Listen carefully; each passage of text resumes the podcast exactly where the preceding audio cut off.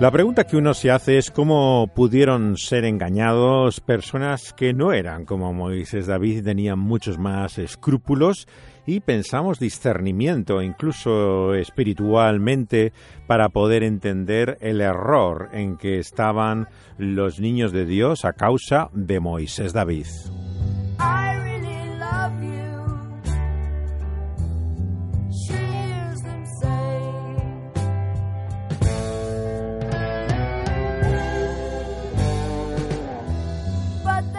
Había colaboradores que tenían que ver también con ellos y que no formaban parte estrictamente de los niños de Dios. Un caso conocido era el de especialista en temas de escatología del fin de los tiempos, que era una de las obsesiones no solamente de la gente de Jesús, de donde provenía el grupo, sino también particularmente de Moisés David, donde dijimos que el elemento apocalíptico eh, estaba muy presente ya en esa fase eh, de formación del grupo. Eh, este hombre era Joel Wordsworth. Joel Wordsworth era un experto, digamos, en la doctrina de los últimos tiempos cristiana y había tenido con una buena relación con los niños de Dios, pero no formaba parte de ellos. Entonces eh, se, cuenta, por ejemplo, cómo eh, se le llevó a ver eh, a, Joel Wordsworth en una visita en la cual habían aumentado las sospechas de, de Hoyt, uno de los líderes de los Niños de Dios, que estaba todavía debatiéndose ¿no? sobre la ortodoxia o lo sano que era este grupo. Entonces, en aquella visita que hizo David Hoyt, tras estar en la clínica del alma de Texas, donde estaban establecidos por ese acuerdo con el eh, telepredicador, eh, él se traslada con la visita también que le lleva a Oseas, Jonathan, a ver a Wordsworth para que conociera también el testimonio que daba acerca de su organización. Eh, le llama la atención, como dijimos, que eh, al estar en aquella eh, campaña que estaban haciendo en un festival de, rock, le llamó la atención que parecían como zombies, dice. Repetían como robots versículos bíblicos de memoria, pero parecía gente como fuera de, de la realidad, abstraída.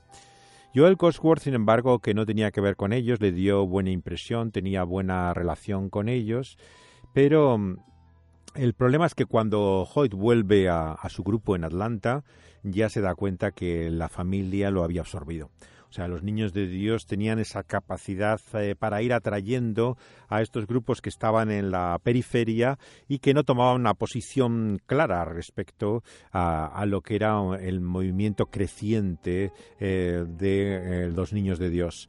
Eh, como dijimos, solamente había habido una voz disidente, la de Dwayne Peterson, en, el, en este periódico eh, clandestino al estilo underground que tenía la gente de Jesús, que era Hollywood Free Paper, donde se había dado voz a algunos de los pioneros en la bahía de San Francisco que tenían dudas, eh, como Ken Philpott, sobre los niños de Dios.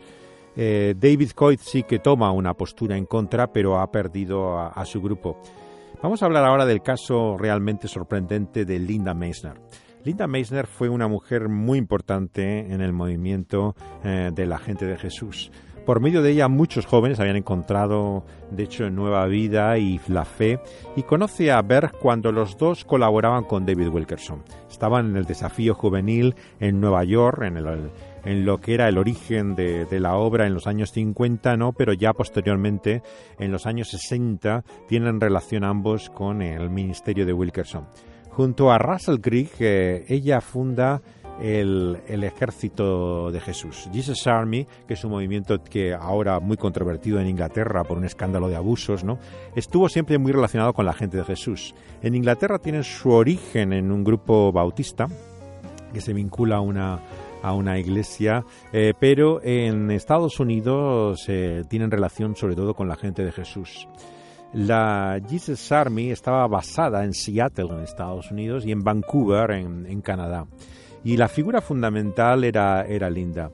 Al escuchar ella la decisión de Hoyt y ver la imagen positiva que daba el reportaje de la televisión en NBC, decide ella visitar lo que llamaban la colonia, la comunidad de la gente de Jesús en Los Ángeles. Como dijimos, le habían dado todo un edificio, este evangelista, para el uso de ellos, y es donde estaban reclutando a muchos de los jóvenes que formaban parte de Niños de Dios. Ella dice que queda impresionada, y es muy interesante el testimonio, por la excelente música, la organización de las clases bíblicas y cómo salían a dar testimonio cada día. Son los tres puntos positivos que Linda Meisner observa. Claro, eh, cuando analizamos los tres puntos nos parece una valoración bastante superficial desde el punto de vista actual, lo que sabemos hoy de los niños de Dios. Claro, valorar un grupo por la excelente música, uno podía valorar cualquier cosa positivamente, ¿no? Eh, pero además eh, la organización era lo que vemos que le atraía a mucha de esta gente de, la, de Jesús. Claro, ellos eran comunidades muy auténticas, muy genuinas, pero un caos. O sea, era un movimiento eh, que estaba espontáneamente eh, produciéndose, pero que no estaba organizado. Los niños de Dios lo que les sobraba era organización. Como dijimos, estaban en aquel momento en la clínica del alma, aquello parecía un cuartel. O sea, realmente estaban estructurados perfectamente y había casi un sistema de seguridad paramilitar. O sea, realmente estaban muy estructurados y esto era que a mujeres como Linda le parecía algo admirable. Y luego, evidentemente, eh, lo que siempre se ha dicho de las sectas, ¿no? Sí, estarán equivocados, pero salen todos los días a hablar a la gente, ¿no? Y de lo que hablan es de Jesús. Claro, esto es lo que decían de los niños de Dios. Claro, no sería un grupo ortodoxo, no, estaría muy bueno, pero salían todos los días y de lo que hablaban era de Jesús, no hablaban de Moisés David, aunque utilizaban, claro, las cartas de Mo y la, y la literatura suya. Claro, esto era el tipo de cosas que atraía a mucha gente a los niños de Dios que tenía una postura indefinida sobre ellos. A pesar de los reparos de, Philpott en la Bahía de San Francisco y de un cura también carismático que ayudaba a, Hoyt eh, llamado Ed Sweeney, Ed Sweeney es un cura que viene del elevamiento y el despertar eh, eh, carismático y él se da cuenta también de los problemas de los niños de Dios muy tempranamente. Meisner quería que el ejército de la gente de Jesús formara parte de los niños de Dios. habían sido expulsados ya de las propiedades de Jordan eh, por la presión sobre todo de esta asociación de padres que se había formado, la llamada FreeCock, y Meissner y Grieg eh, ven rápido crecimiento y piensan que esto es una señal evidente de la mano de Dios. Esto tiene mucho interés todavía para nosotros hoy, ¿no? Mucha gente piensa que cuando algo crece, cuando algo tiene éxito, no hay duda que realmente Dios está de su lado. Y esto era lo que parecían los niños de Dios. Era un movimiento creciente, en evidente auge, y para eh, gente como ellos esto les llevaba tanto a Linda y a, y a pensar que era una clara evidencia de que había algo sobrenatural detrás de ellos. Es interesante también la diferente versión que da en su libro la hija de, Moisés David, eh, Débora, sobre esta visita y acercamiento de Linda Meissner. Débora, eh, que fue mandada por su padre a hacer el acuerdo. Recordarán que David, eh, Moisés David no, no trata con la gente, está aislado, separado, y lo que utiliza son enviados, mandatarios que hacen sus misiones. ¿no? Y entonces manda a su propia hija, a Débora, a hacer ella el contacto con Meissner. Linda Meissner, como decimos, veníamos de la gente de Jesús, de este ejército de Jesús que estaba en Seattle y Vancouver, y eh, vemos que, aunque luego salió arrepentida de la familia, entonces estaba en la organización. Según Linda, eh, la actitud de Débora era muy agresiva. Le dijo que no eran verdaderos discípulos porque no dejaban todo, y Meissner no aprobaba, por su parte, la forma que tenía la hija de Berg, decía, de abrir la Biblia por cualquier parte y decir así dice el Señor, ¿no? Le parecía poco respetuosa, irreverente la, el uso que hacía de la escritura. Así es interesante leer hoy en día las dos versiones, la que da Linda y la que da Débora, eh, eh, contando lo que era su impresión cuando todavía estaba en la organización. Débora reconoce en sus memorias, por ejemplo, que engañaron a Linda. Él lo dice ahora claramente, que está fuera, ¿no? Y a Russell también, asegurando que su padre ya no tenía nada que ver con la organización. Como ella notó que el gran conflicto y los reparos que tenía era, era el tema del padre y la creciente fama de inmoralidad que había en torno a él, empieza a decir que el padre realmente era un fundador, pero que ya no, no tenía nada que ver y efectivamente no estaba en ninguna de las comunidades presentes. ¿no? Y entonces eh, le da la impresión falsa realmente de que no tenía que ver con los niños de Dios. ¿ya?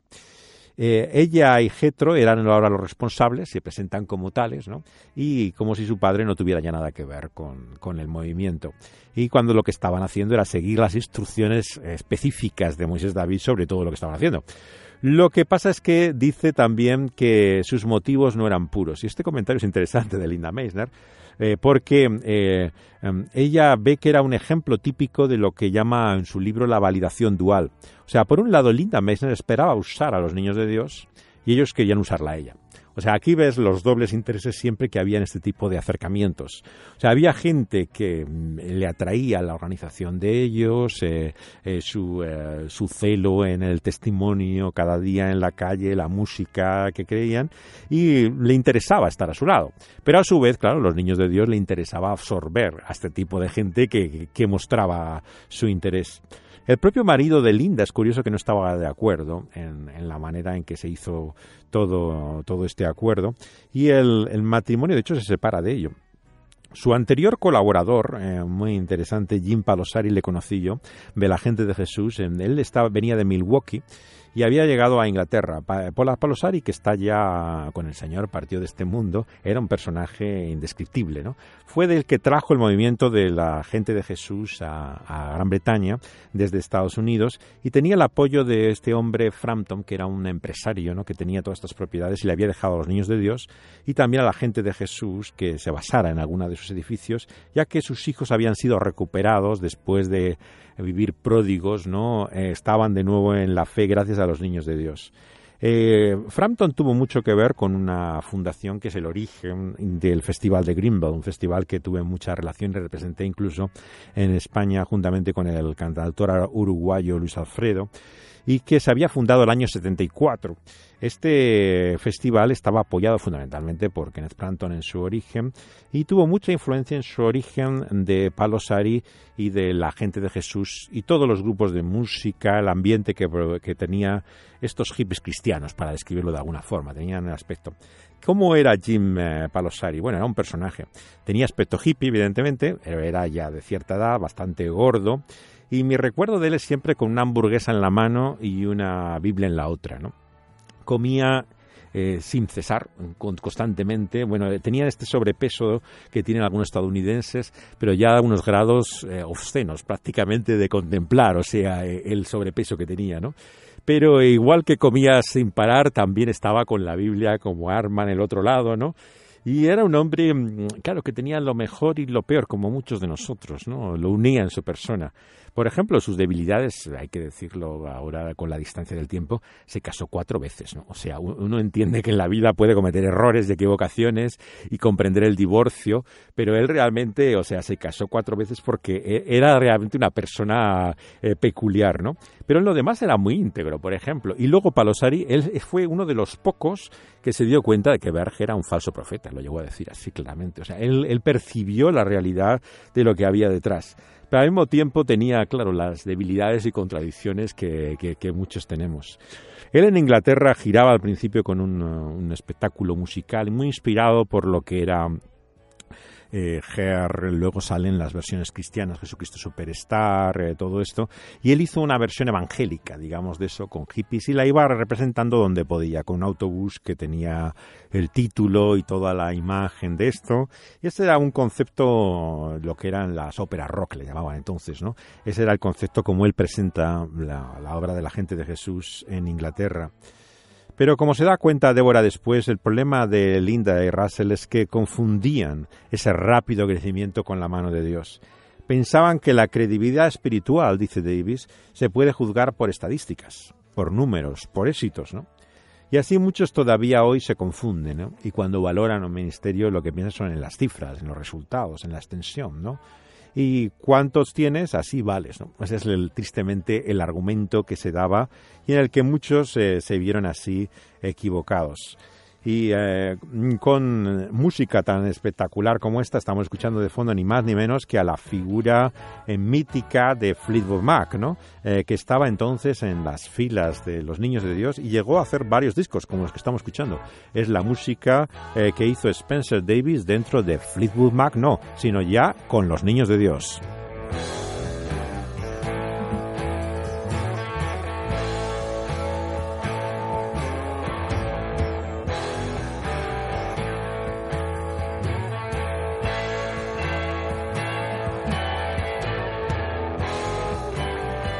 Este tema se llama El Profeta y está en uno de los discos que hizo. Había varias grabaciones que hicieron eh, profesionalmente como discos y tuvieron un gran éxito en Latinoamérica. Llegaron a, sobre todo en, en, Brasil, ¿no? Llegaron a llenar estadios enteros en festivales musicales, estrictamente de gente de los niños de Dios. Luego flirtearon con muchos músicos, es el caso también de una cantante francesa, en la que interviene también Aphrodite Child, el grupo que tenía Vangelis anteriormente en Grecia, llega a grabar también en un disco de los Niños de Dios, ¿no? en el cual está esta cantante que también se mueve en esa órbita.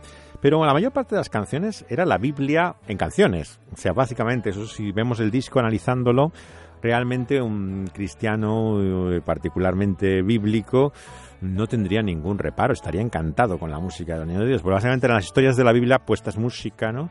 En diferentes canciones y con un tono siempre infantil, un poco ingenuo, que tenían siempre y hacían exhibición eh, los niños de Dios. La historia nos muestra cómo muchas iglesias se han convertido en sectas, ¿no? Pero algunos se preguntan, ¿pueden dejar de serlo? Claro, cuando comienzan los niños de Dios hace medio siglo era difícil de distinguir de cualquier otro grupo evangélico como era la gente de Jesús.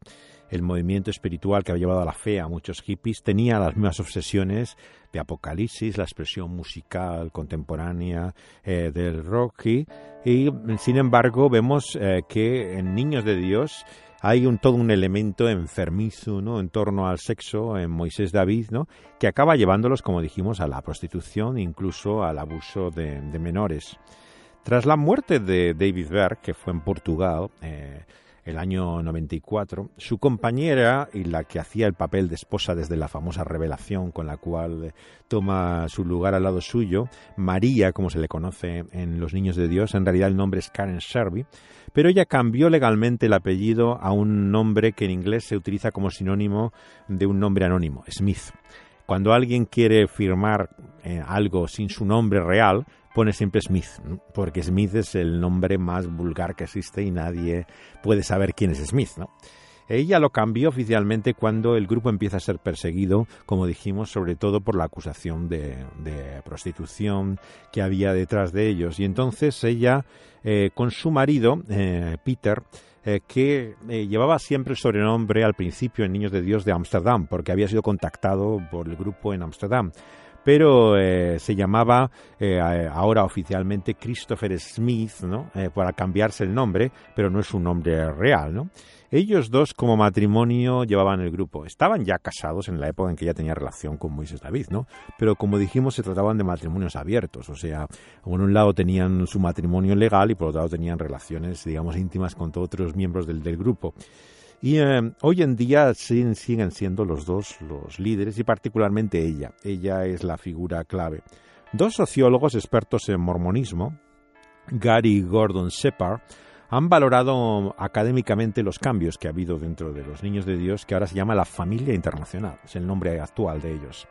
Y han hecho, de hecho, un estudio eh, realmente interesante, pero quiero referirme también, por último, a las investigaciones que hizo un profesor del Seminario Bautista de Louisville, en Kentucky, Jim Chancellor, que hizo un estudio oral de los miembros de los Niños de Dios. se, entrevistó personalmente con muchos de ellos y esos datos los ha servido para llegar finalmente a hacer una, una obra. Pocas sectas han sido tan presas del sensacionalismo como los Niños de Dios. La información que uno se encuentra sobre la familia internacional suele ser generalmente hoy reportajes efectistas, ¿no? que están centrados en el aspecto sexual más escandaloso. Se habla del suicidio de Davidito, sobre todo, ¿no? del hijo de Berg en el 2005.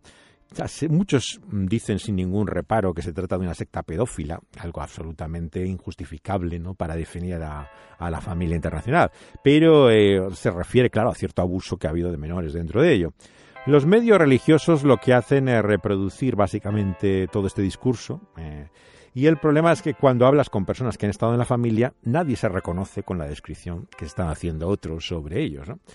Para entender la mala prensa de los niños de Dios hay que darse cuenta de que el movimiento antisectas nació con ellos. Y de ello vamos a hablar finalmente. Cuando estaba en el rancho de Texas, el del evangelista Fred Jordan, un grupo de padres estaba encabezado por un oficial de la Marina retirado que había perdido un hijo en Vietnam. Formaron en el verano del año 71 el primer grupo antisecta que se conoce en la historia, el Comité de Padres para librar a los hijos e hijas de los niños de Dios. Eso significaban las siglas de Free eh, Comité de Padres para librar a nuestros hijos e hijas de los niños de Dios. Esta primera organización antisecta nace en San Diego pero se hace famosa en todo el país por el padre, eh, eh, que era funcionario del Estado de alguien que estaba en los Niños de Dios. Era afroamericano, se llamaba T.C. Patrick y se convirtió en lo que podíamos llamar el padre de la desprogramación, que es el término que se utilizaba entonces. Esta peregrina idea ¿no? se basa en este movimiento en la idea de que los que están en una secta lo que sufren es un lavado de cerebro. Este término, bueno, viene de origen chino, se popularizó cuando se hablaba del tratamiento de los prisioneros de Estados Unidos en Corea durante los años 50. Entonces, cuando vuelven, eh, observan una serie de trastornos que definen psicológicamente con el término por primera vez de lavado de cerebro ese vocabulario se ha extendido, claro, a todas partes. ¿no? hoy en día cualquier cosa se le llama un lavado de cerebro. Pero en Freecock lo relacionaban con la hipnosis incluso, que era mucho de lo que se decía en aquel entonces, que era la explicación por la que los hijos de aquellos padres estaban tan felices. Claro, el problema de estas organizaciones, ¿cuál era? que ellos querían sacar a los hijos como fuera, pero los hijos estaban tan contentos dentro de ella, claro. Entonces, claro, aquello era primero forzado, era un secuestro lo que hacían, pero luego en segundo lugar vemos que no correspondía la impresión que ellos tenían de la vida de ellos en la secta con la impresión personal de los miembros de ella. Berg, claro, hay que darse cuenta eh, que eh, era un personaje eh, muy peculiar y que había de esta forma influenciado al grupo eh, dándole un elemento ya no solamente extravagante o excéntrico, sino eh, perverso a, todo el grupo original. Pero no era así la experiencia de la mayor parte de la gente que estaba en las, en las colonias. El, el, ámbito y la atmósfera era muy de euforia. Vamos a escuchar algo más de la música de Spencer, en el que eh, ven siempre ese tono eh, realmente tan eh, eufórico siempre de expresión, ¿no? que hacía que muchos observadores los calificaran casi como personas fuera de la realidad, ¿no? abstraídas de ella, ¿no? vivían en ese grado de entusiasmo continuo que suele caracterizar a lo que llamaban las sectas juveniles en los años 70. Vamos a escuchar un poco más de Spencer Davis y es el grupo con el que tenía en Los Niños de Dios eh, la música tras eh, su conversión.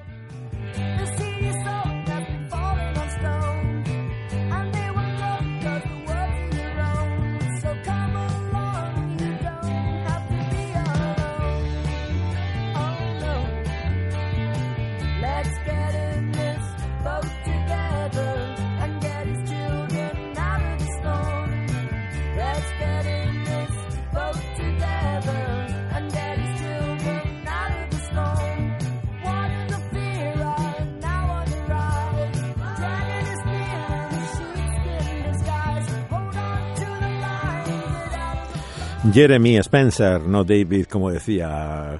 Eh, esto de David, como ven, se va reproduciendo en Niños de Dios, ¿no? Es David es el fundador, Davidito es su hijo adoptivo, ¿no? Y hay estos nombres bíblicos que siempre se repiten. Y claro, era un problema, ellos le solían poner un apellido que indicaba más o menos eh, quiénes eran, porque como no usaban el apellido real, tenían que colocarle. En el caso de, del actual marido de, y, dirigente, le llamaban Peter Amsterdam por el nombre del sitio, pero había, cada uno tenía otro, le llamaban Peter el profeta, otro le llamaban como el, el poeta, el cantante, algo que indicara un poco la persona de la que estaban hablando. Las asociaciones de padres que surgen a partir de Frico utilizaban en primer lugar los medios de comunicación. Esto es lo que vimos en los años 80. en los 80 eh, hay esta campaña contra sectas como los niños de Dios, básicamente desde los medios. O sea, los medios tienen continuos reportajes sobre estos grupos que se han llevado a los hijos y los jóvenes, el peligro que son cuando muchas veces eran mayores de edad, claro, la mayor parte, que entraban libremente en estos movimientos, nadie les forzaba. Los secuestraban, los sometían a esta desprogramación, ¿no? Eh, para intentar librarles de esa influencia. En países como España, por ejemplo, se utilizaba mucho esto en la política eh, por em, eh, personas de un ámbito católico, conservador, que obviamente tenían un prejuicio contra la libertad religiosa, el, exceso y abuso de que pensaban ellos que había de proliferación de grupos no católicos, ¿no? y ponían una sospecha casi prácticamente sobre cualquier grupo que no fuera un grupo tradicional católico, ¿no? Eh, asimismo, vemos que los medios policiales estaban muy confusos con toda esta información sensacionalista que aparecía en las revistas más amarillistas. Y hubo básicamente dos acciones principales de la policía en España, por ejemplo, totalmente equivocadas. Una fue el año 90, los Mossos de Escuadra catalanes se hicieron contra los niños de Dios, una de las tres operaciones policiales contra sectas, podemos decir, de aquella época más importante y que acabó en un ridículo espantoso en los juzgados. Detuvieron a diez personas en Castellar del Vallés y Colbató, dos localidades eh, catalanas, y la Generalitat toma la tutela de todos los menores que había en la, en la colonia, 23, que perdió finalmente la Generalitat del año 92 porque la Audiencia Provincial de Barcelona dijo que eh, no había ningún tipo de abusos, no existía nada de esa pornografía infantil, no había nada de lo que se había dicho acerca de, de la tutela legal de estos hijos y que los padres estaban libres para que sus hijos vivieran y fueran orientados, dice el dictamen del juzgado, en convicciones morales, religiosas y filosóficas que crean ellos más adecuadas. O sea, en definitiva, vieron que la acción policial era un atentado a la libertad eh, eh, que había religiosa, en este caso, de sus, eh, de sus padres. El magistrado cuestionó en el juicio del 93 una y otra vez a la fiscal, que llegó a pedir nada menos que 200 años de cárcel, pedía para los niños de Dios que había, ¿no?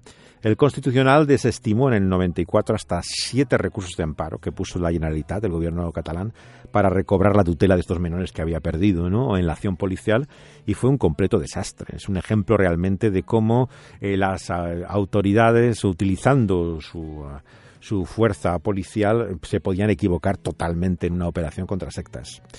La aparición, claro, del terrorismo islámico hizo que se desembocaran los intereses de los servicios de seguridad en otro lugar, ¿no? Eh, el fracaso de estas operaciones policiales mal orientadas, ¿no? Muchas veces iba por esta información sensacionalista, ¿no?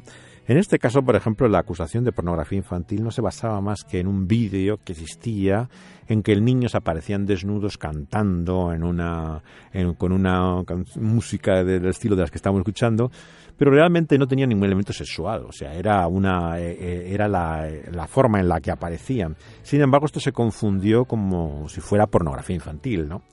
Eh, se llamaban ya entonces familias misioneras, era el término que utilizaban. Los niños de Dios no existen, de hecho, oficialmente en España desde, desde el año 78, que se hizo en todo el mundo lo que ellos llaman RNR. Esto es Revolución de Nacionalización y Reorganización. Esta nueva etapa eh, de la familia internacional eh, no fue solamente un cambio de nombre, ¿no? David Berg, que vivía todavía, claro, cambió toda la cadena de mando. Lo que hizo fue que en una semana hizo desaparecer toda la estructura de organización que tenían los niños de Dios. El control se hace mucho más directo.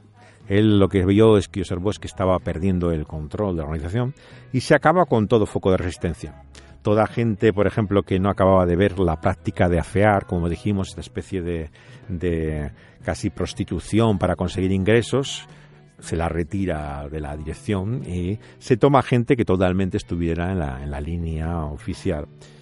Pero luego el siguiente cambio eh, va a ser en otro sentido, podríamos decir casi opuesto al que lo que fue el cambio del 78. El siguiente cambio, que es el de 2010, es lo que llaman ellos el reboot, el reinicio. El término es casi informático y es un cambio mucho más profundo que fue el RNR, porque no es un relevo simplemente de dirección. Lo que pasa es que es obra de María y Pedro, o sea, este matrimonio que sucede a David Ver, los mismos que llevaron la organización desde los años 70. O sea, realmente no ha cambiado la cabeza, lo que ha cambiado es la estrategia, la forma. No es una transformación, por lo tanto, por ejemplo, la Iglesia de Dios Universal era un grupo formado por Armstrong, un hombre que también mezclaba elementos apocalípticos, tenía una revista llamada La Pura Verdad, ¿no? Y al morir él, ¿no? En el año 86, el grupo se divide, se hace una declaración incluso de arrepentimiento diciendo que estaban equivocados y hay un cambio. O sea, hay sectas que realmente pueden dar un cambio hacia atrás significativo. Pero de lo que estamos hablando aquí es simplemente de un cambio de estrategia de la misma dirección. No hay una división, lo que hay es una descentralización, eso sí, y desaparece prácticamente la vida comunitaria. Se mantienen los servicios mundiales, que es como se le llama a la organización, y estos se financian por la introducción del diezmo, que era una práctica desconocida en la familia. En la familia no se, no se recogían diezmos de sus miembros, la gente daba todo lo que tenía, simplemente. O sea, aquí no había el diezmo de nada. Eh, esto era la forma de, financiación que había de ellos. El 2009 aparecieron por primera vez en público María y Pedro en una conferencia en Salt Lake City, lo que es la capital mormona. Bueno, hay fotos en internet que pueden ver. Eh, ellos normalmente estaban ocultos, hasta entonces no sabían ni la apariencia física que tenían, pero ahora en el reinicio todo es un poco más transparente. O sea, ellos dan la cara, hay fotos de ellos normales, ¿no? Como familia, fotos típicas, ¿no? Al año siguiente se disuelven las colonias, que era el nombre que tenían las comunidades, y que nunca se llamaron iglesias, sino era el nombre que tenían, y aparece la actual página web que pueden encontrar cualquiera de ustedes simplemente con buscar en, eh, internet eh, Familia Internacional, verán la página web donde se incluyen incluso todas las fotos de, la historia de, los niños de Dios, ¿no? Es la base más importante incluso gráfica, ¿no? Que tenemos sobre la historia, la que ellos mismos nos proporcionan. Eh, se presentan como directores, ellos. Antes utilizaban el término reyes, era el término que utilizaban para dirigir la organización, eh, porque son así de modestos, pero ahora son simplemente directores, ¿no? Pero se identifican también como los autores de los extensos documentos que hay, muy largos, ¿no? Que explican todos estos cambios que implica el reinicio, el reboot. Hago un breve resumen a continuación para acabar, para que entiendan exactamente dónde está ahora la familia internacional. Pero recomiendo que lo lean en inglés, ¿no? Así como en los comentarios de sociológicos de los que hablaremos también de, SEPAR eh, en la última entrega y la conclusión de todo esto. ¿Qué podemos decir finalmente? Primero que desaparece la obsesión escatológica. Como todas las sectas, llega un momento, claro, están anunciando la inminente venida de, todo el fin de los tiempos, ¿no? Claro, esto no se puede hacer eh, década tras década, ¿no? Ciclo tras siglo. O sea, llega un momento en que cambias de discurso o realmente se produce esto, pero no puedes seguir hablando de algo que nunca ocurre, ¿no?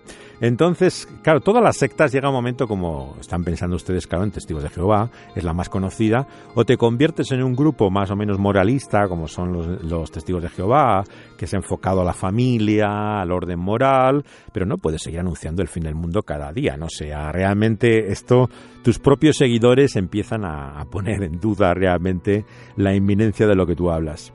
Eh, así ocurrió con muchas sectas, digamos, milenaristas, ¿no? que anunciaban la, llegada y que viene no solamente de Milenio, sino de Miller. Miller, que fue el primero de estos hombres que en el siglo XIX empezó a, a inspirar a todos estos movimientos de la inminente venida de Jesús. En segundo lugar, la actividad misionera ya no es a tiempo completo. Claro, estas comunidades vivían de eso, de lo que conseguían, pero eran muy difíciles de mantener. ¿no? Claro, ocurre en centros de rehabilitación, que hay mucha gente trabajando a tiempo completo, pero claro, una iglesia normal no puede tener a todos sus miembros a tiempo completo. Obviamente esto no, es una forma viable. Eh, económicamente es imposible, claro, es la ruina de, de los niños de Dios. ¿no? Y entonces finalmente desaparecen las colonias porque eran comunidades de gente de vida a tiempo completo. En tercer lugar, eh, la razón de la desaparición de las colonias, eh, vemos que es esto, pero también la introducción de sus miembros en la vida social, económica y educativa, digamos. Hasta entonces no se les animaba ni a estudiar ni a trabajar en ningún sitio. Claro, luego se dan cuenta que pueden tener más posibilidades de supervivencia si tienen de alguna forma ingresos normales en sus lugares que si los mantienen en comunidades aparte, donde nunca van a tener ingresos, nunca van a tener medios, o sea, les interesaba de alguna forma. En último lugar, vemos que se trata de la delicada cuestión eh, finalmente de las debilidades y errores de Moisés David. ¿Qué es lo que se, dice hoy en día de, de, todo el escándalo que ha acompañado la biografía de este hombre? ¿no? Bueno, muchos de sus escritos se dice que siguen siendo inspiradores. Es muy parecido, claro, a lo que se ha dicho pues en la, en la vida de tantas sectas sobre sus fundadores, cuando acerca de su lado oscuro, ¿no? Sí, es cierto que había errores, había equivocaciones, pero nadie puede negar lo sugerente, lo inspirador que todavía es su mensaje. y luego se añade en este documento de reinicio que eran meras opiniones. O sea, esto ocurre mucho en Testigos de Jehová y en muchas organizaciones, que los errores evidentes que tenían en su enseñanza se ha dicho, bueno, que eso nunca era la, la doctrina atalaya, que eran simplemente interpretaciones, opiniones de miembros que había, pero nunca fue la doctrina oficial. Cosa falsa, obviamente, porque fuera la enseñanza, era la enseñanza autoritativa de estos grupos, ¿no? Pero que puede haber, por lo tanto, ideas equivocadas.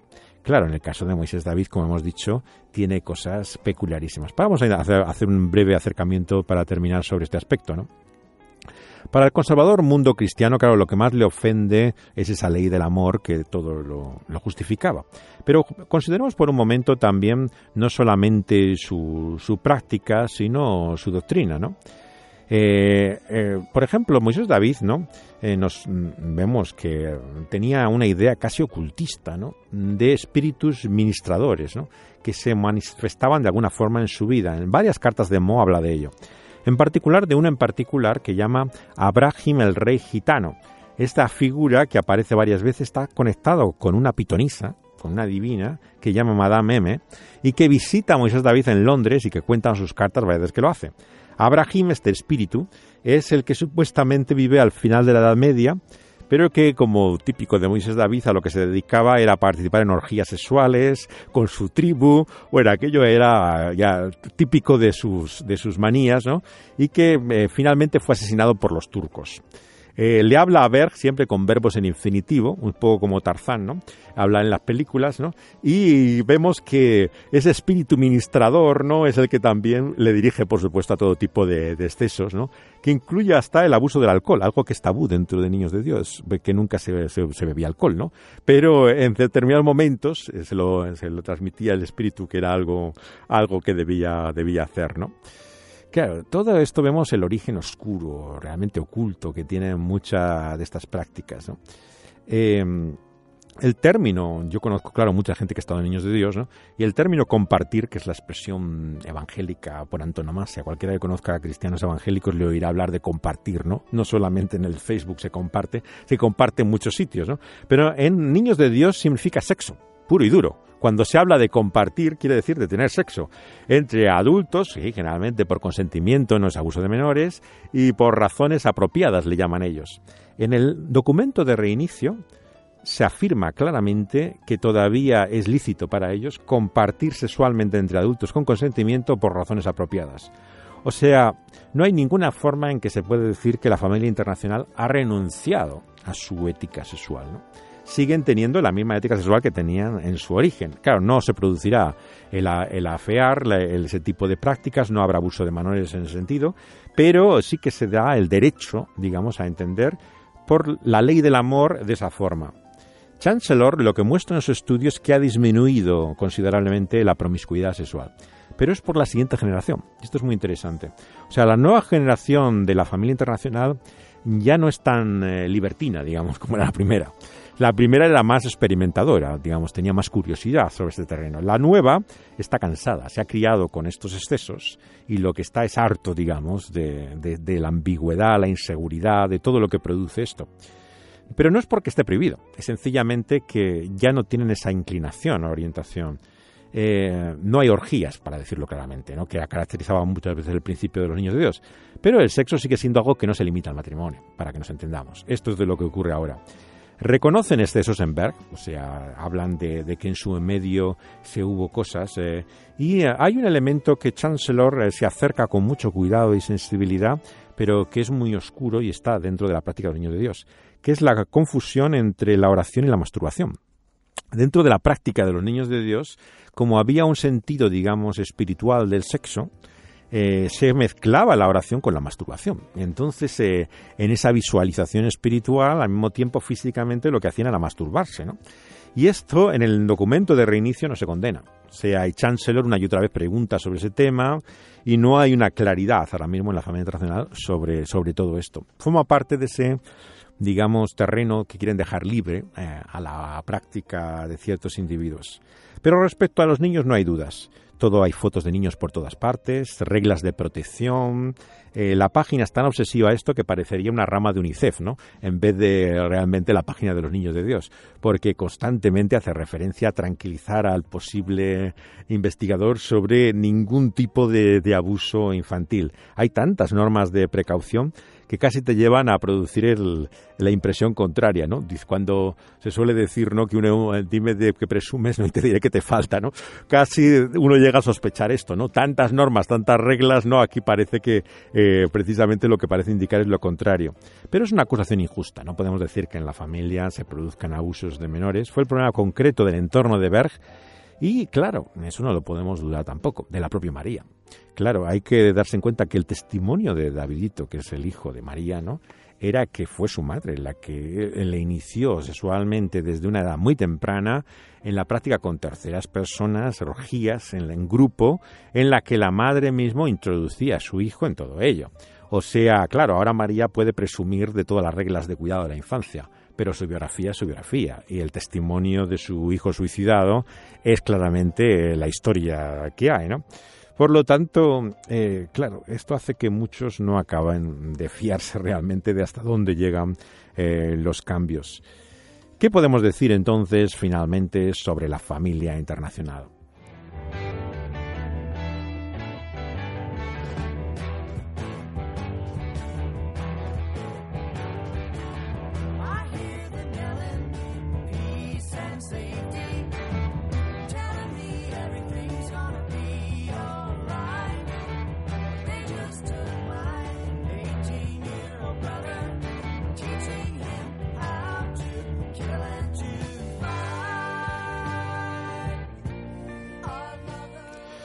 Pues es tiempo de llegar a conclusiones. Eh, he apreciado el estudio de Chancellor en primer lugar porque es un esfuerzo de diálogo. Yo creo que hablar de sectas para mucha gente le produce miedo. Y esto es un error. Yo creo que no tenemos que tener miedo a las sectas. ¿no? Casi toda la apologética sobre sectas es acerca de ellos, no con ellos. O sea, esto ya es sintomático. Muchos siguen sin citar incluso los textos propios de las sectas. Hablan de ellas sin decir lo que ellos dicen, ¿no? Esto produce malentendidos, acusaciones falsas, injurias, en definitiva. Y no podemos seguir así. Como dice el profesor Bautista Chancellor, que ha hecho este estudio, hay que atreverse a hablar con los miembros de las sectas. ¿no? Pero no para discutir, sino simplemente para conocer, entender, saber estamos hablando. Para poder hablar con conocimiento de las sectas, tenemos que tener información directa de las sectas. Como siempre que se habla de movimientos hay que hacer la distinción también que hace Chancellor entre discípulos que han, en ellas hay que son verdaderos cristianos, regenerados espiritualmente, y eh, la pregunta de si la familia, si la secta es un grupo cristiano, que es otra cosa. Claro, evidentemente que hay creyentes en cualquier grupo religioso y que pueden tener una experiencia genuina aunque estén en medio del error, de la confusión. Y no hacer esta distinción te lleva a graves errores y malentendidos acabas eh, viendo a la organización como lo que no es o acabas condenándolo todo sin reconocer la realidad de, que, las excepciones que hay en ella. Muchos de los que he conocido fueron convertidos, por ejemplo, eh, por Agape, ¿no? la organización de Campus Crusades, por iglesias presbiterianas, luteranas, asambleas de Dios, iglesias evangélicas, ¿no? que están ahora en la familia internacional, pero donde han conocido la fe en un medio evangélico. Uno de los que habla, por ejemplo, Chancellor, fue incluso pastor bautista de Estados Unidos y está ahora en la familia internacional. Estamos hablando, claro, finalmente de una secta de origen evangélico. ¿Cómo no haber cristianos en ella? Claro, es, vienen de allí, tienen su origen en ella. Otra cosa, claro, es que si la familia es un grupo cristiano. Desde luego tienen que ver con el cristianismo histórico. Claro, no son budistas ni son un grupo realmente orientado por otra religión. Eh, no son mormones ni nada parecido. La, confesión de fe de la familia se esfuerza, de hecho, por aparentar ortodoxia. Pero han cruzado barreras que le alejan del cristianismo histórico. La llamada ley del amor es injustificable. O sea, ahí entra todo. Es la, precisamente la puerta por la cual no hay finalmente una ética definida ni nada que se refiera. Por otro lado, encontramos que el papel de la profecía del padre David, que habla su confesión, Claro, es nuevamente la entrada con la que muchos grupos han querido mantener su conexión con el fundador, ¿no? Y al mismo tiempo volverse un grupo cristiano más normal. Pero claro, el padre David eh, entra en conflicto con la autoridad de la Biblia, cita versículos constantemente, pero claro, los cita para abusar, buscar las excepciones y mal utilizar la escritura. Si a eso le añadimos, por ejemplo, en la confesión de fe de la familia, eh, hay muchas cosas bastante dudosas. La feminización del Espíritu Santo, que se habla en términos siempre como si fuera una mujer. La idea tan extraña del nacimiento virginal, eh, realmente eh, muy, muy rara, no vamos a entrar en detalles, ¿no? Pero se imaginan, el sexo tiene un lugar central como en todos los niños de Dios, ¿no? La actividad de los espíritus ministradores, que decíamos de Borges, de que esto es ocultismo, introducido dentro de la, de la historia. Pero el mayor problema sigue siendo la ortopraxis, la práctica. Si hay algo que deja claro la, escritura es que doctrina y práctica son inseparables. Debemos practicar la verdad, no solamente creerla y confesarla. Mi problema con la familia no es que sean demasiado radicales, es que no son lo suficiente. O sea, solo así se puede entender que cualquier aberración la justifican en nombre del amor. Si apelamos a la pureza y a la verdad, pero actuamos sin amor, ¿no? Lo que hacemos es evitar eh, confrontar nuestro mal, y lo cubrimos con el término amor. Eh, Francis Schaeffer, por ejemplo, advirtió sobre ambos peligros. Eh, un tipo de ortodoxia que no se mostraba nada de amor, ¿no? y un tipo de práctica que entraba en conflicto con la verdad. Hay cristianos, y todos los conocemos, que se aferran a la sana doctrina, vapulean a todos sin ningún amor, pero hay otros que justifican lo injustificable en nombre del amor. Y entonces eh, siempre encontraremos estos dos extremos. Pero, ¿qué es lo que nos dice la Biblia finalmente? Bueno, nos dice que todos somos pecadores, todos somos malos, inconsecuentes, Romanos 3. El pecado hay que llamarlo pecado y no hay que confundirle. Y el día en que Moisés, David y los niños de Dios empezaron a decir que todo era amor, perdieron de vista lo que la Biblia llama el pecado. No todo es amor, ni nuestras motivaciones son puras, ni honestas, ni realmente están libres del efecto de lo que la Biblia llama el pecado. ¿Y el pecado qué hacemos con él? Dice Juan en su carta que ha de ser confesado, reconocido. Es la única forma de que sea perdonado. Si lo el pecado no lo llamamos pecado, si no lo reconocemos, ¿qué perdón va a haber? El amor cubre muchas faltas, dice Pedro, pero hay que reconocer las faltas, no hay que ocultarlas. Solo así serán cubiertas por la sangre de Jesús, dice Juan, que limpia todo pecado. Por lo tanto, vemos que es muy importante la realidad de la vida, no solamente nuestro lenguaje. Pero, ¿de qué forma podemos entender que un grupo como la familia tenga tanta Biblia ¿no? y tan poca práctica. ¿Cómo es esto posible? Bueno, es que no hay que no se trata de versículos aislados. Muchos eh, cristianos y particularmente en la tradición evangélica hemos confundido el cristianismo bíblico con citar versículos. Claro, citando versículos se puede defender cualquier cosa. Lo han hecho los testigos de Jehová antes y lo sigue haciendo la familia del amor ahora.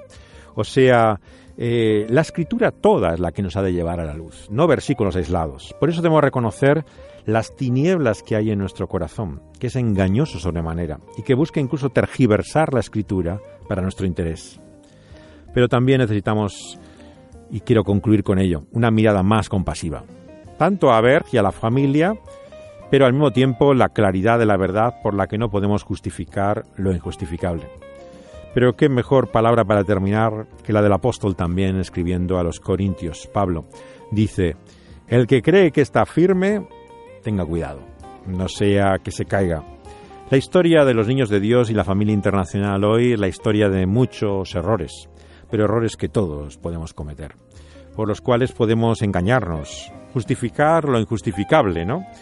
Y finalmente eh, perdernos de ese único camino, el camino que es Jesús, la única verdad y la única vida.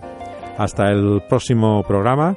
Estamos aquí en Engaño y Desengaño, en el control técnico Dani Panduro y José de Segovia que les ha hablado.